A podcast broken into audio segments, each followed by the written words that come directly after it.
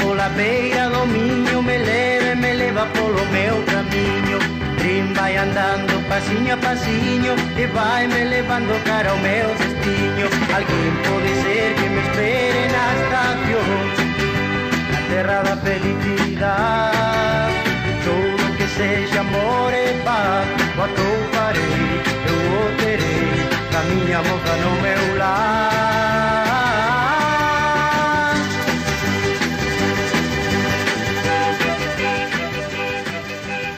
isso, meus companheiros. Vamos começar, né? Vamos deixar falar o nosso decano primeiro. Central do Brasil.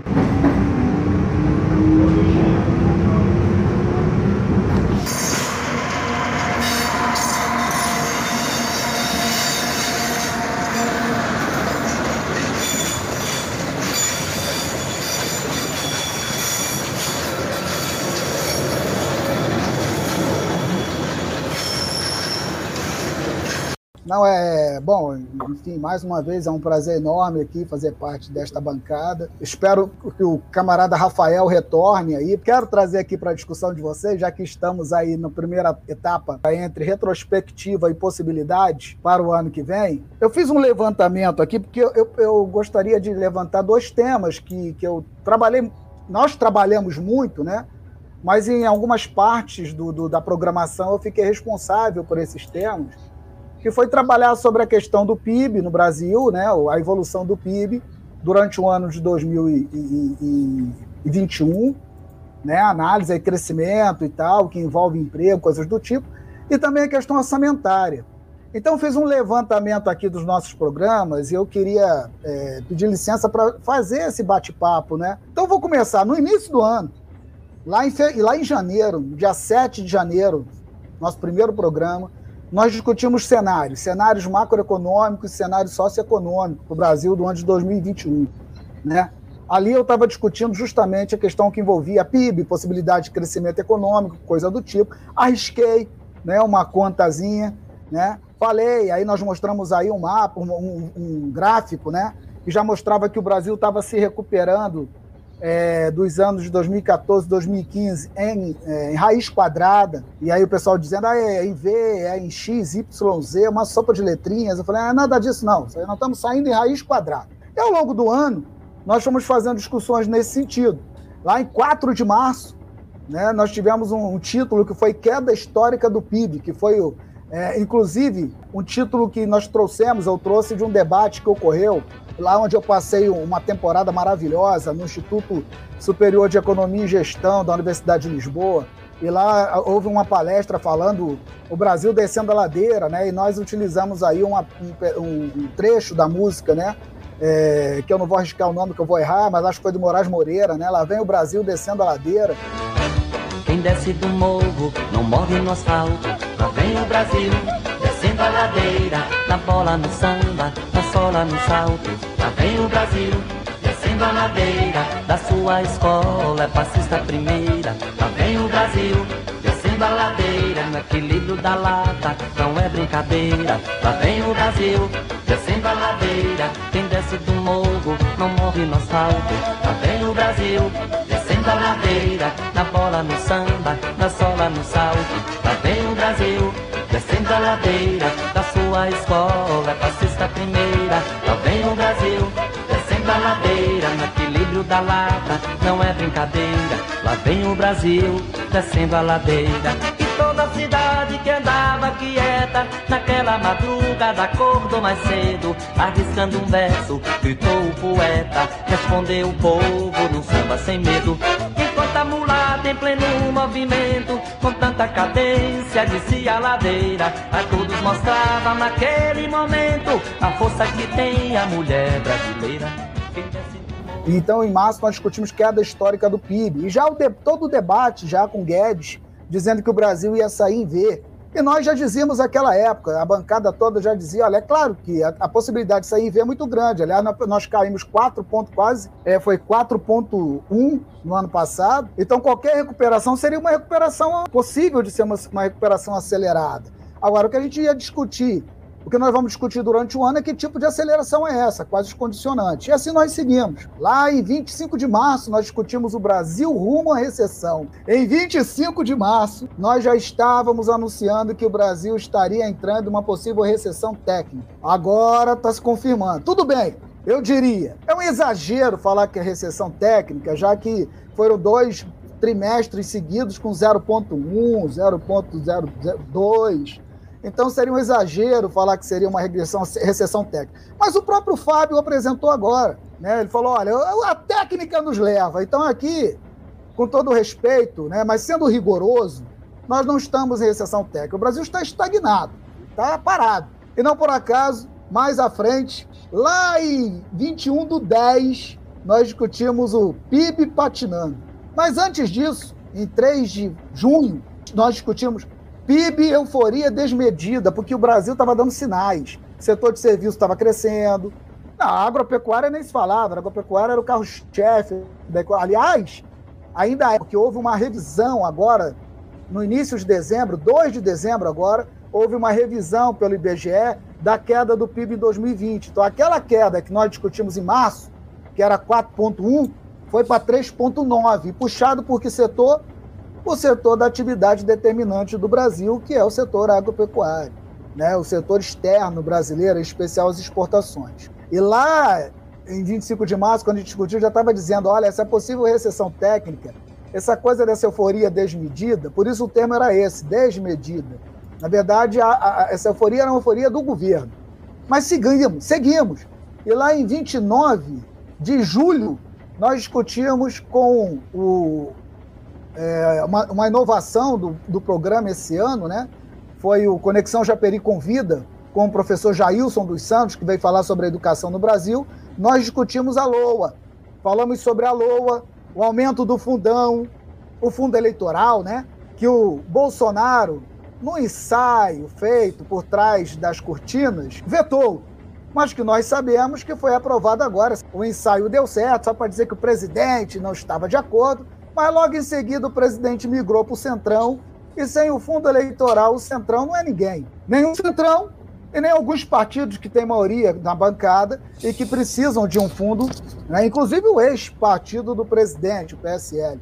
Mas o fundão foi aprovado agora essa semana, aliás, ontem, ontem segunda-feira, ou terça-feira, dia 21 do 12, foi aprovado o valor de 4,9 bi. E nós seguimos. Nós seguimos discutindo no dia 29 do 7 os cortes para o MEC e para o Ministério da Ciência e Tecnologia, que continuaram acontecendo agora. Não assim, houve um, um, acréscimo de zero ponto alguma coisa, quer dizer, o Ministério da Ciência e Tecnologia na penúria. Me contou ferroviário lá pras bandas de cerquilho que uma moça apaixonou-se por um sujeito andarilho. Ela teve uma criança, mas pra ela era empecilho. Colocou o bebê no cesto e pôs em cima do trilho. Para o cargueiro noturno, dá fim no seu pobre filho.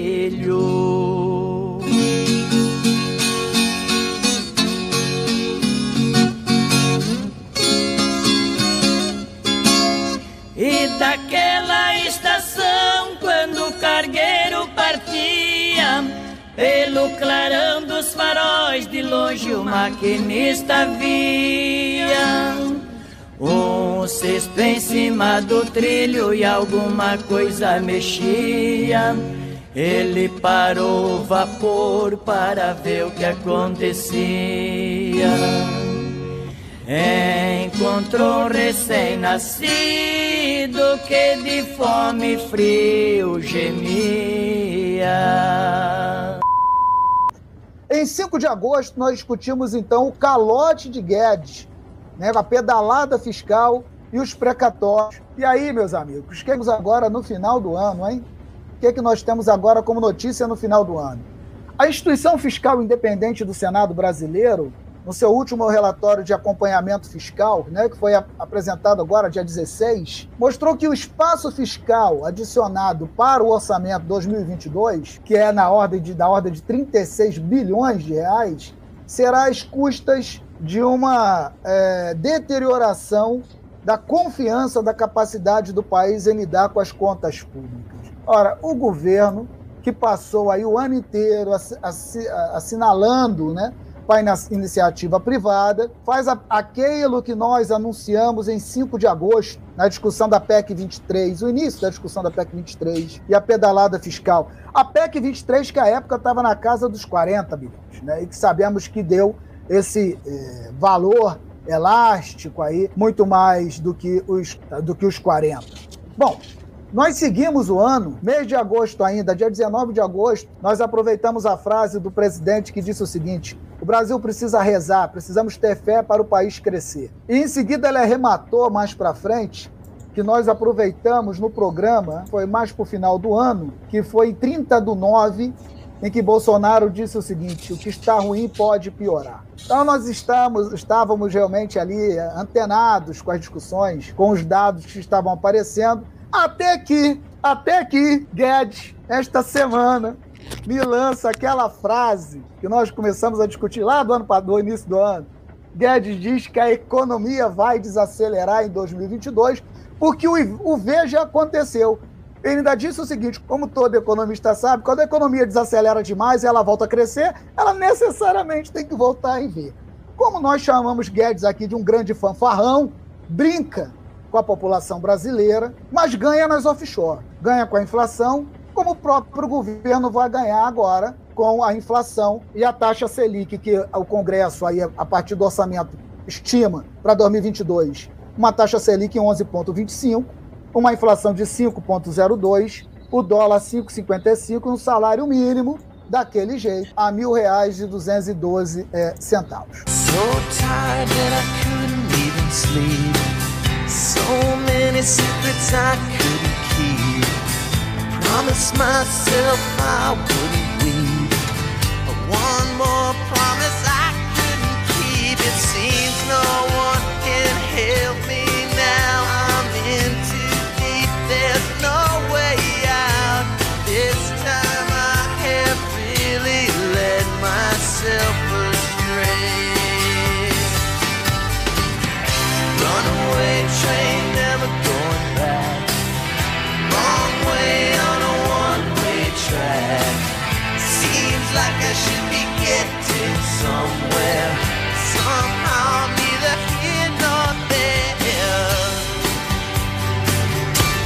mas é só para lembrar é, nessa retrospectiva né, os temas que nós trabalhamos, o quanto que nós antecipamos, e eu fico muito feliz de fazer parte dessa bancada, por termos realizado uma discussão densa, uma discussão de acordo com a realidade brasileira, em especial nesses dois temas que eu trago aqui como base para a retrospectiva, o orçamento e o PIB brasileiro. Para finalizar, finalizando, chamar a atenção, então, para aquilo que nós falamos sobre a, a, retomada em raiz quadrada e não em V, que o Guedes insiste. Para vocês terem uma ideia, lá no início do ano eu mencionei algo em torno de 0,9, 0,8. Uma continha rápida, o Boletim Focus, é, é, divulgado no último dia 7, 17, mas foi publicado do Banco Central agora no dia 23, prevê, de, mostrava hoje um PIB total para 2021 de 4,58%. Se a gente tirar 4,58% dos 3,9% do IBGE, com a revisão que ele fez para a queda de 2020, vai dar 0,64% de pontos percentuais diferenciados. Eu não estou dizendo que é uma diferença de crescimento, o cálculo não pode ser esse, senão não vamos ser livianos aqui. Nós estamos acertando o ano inteiro, nós não vamos fazer besteira agora no final. Eu só estou dizendo que essa diferença de pontos percentuais mostra que nós estávamos certos em 7 de janeiro e depois em 4 de março deste ano de 2021. Permaneça ligado no Conexão Japeri, no canal Capilaridade, com essa bancada batuta, a qual eu tenho a honra de fazer parte e, e a gente continuar seguindo aqui atento aos dados e às informações e trazendo aquilo que é a realidade do, da, do Brasil nesse momento. Muito obrigado, pessoal. Valeu. Esse é o nosso decano Marcelo Moreira, professor da UEG, apresentador do nosso Diálogos Econômicos, todas as terças-feiras, às 19h30.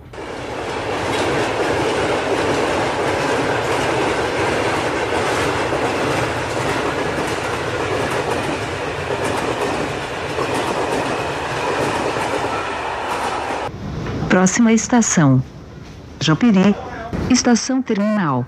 O desembarque é obrigatório. O trem que me leva pola beira do Minho Me leva, me leva polo meu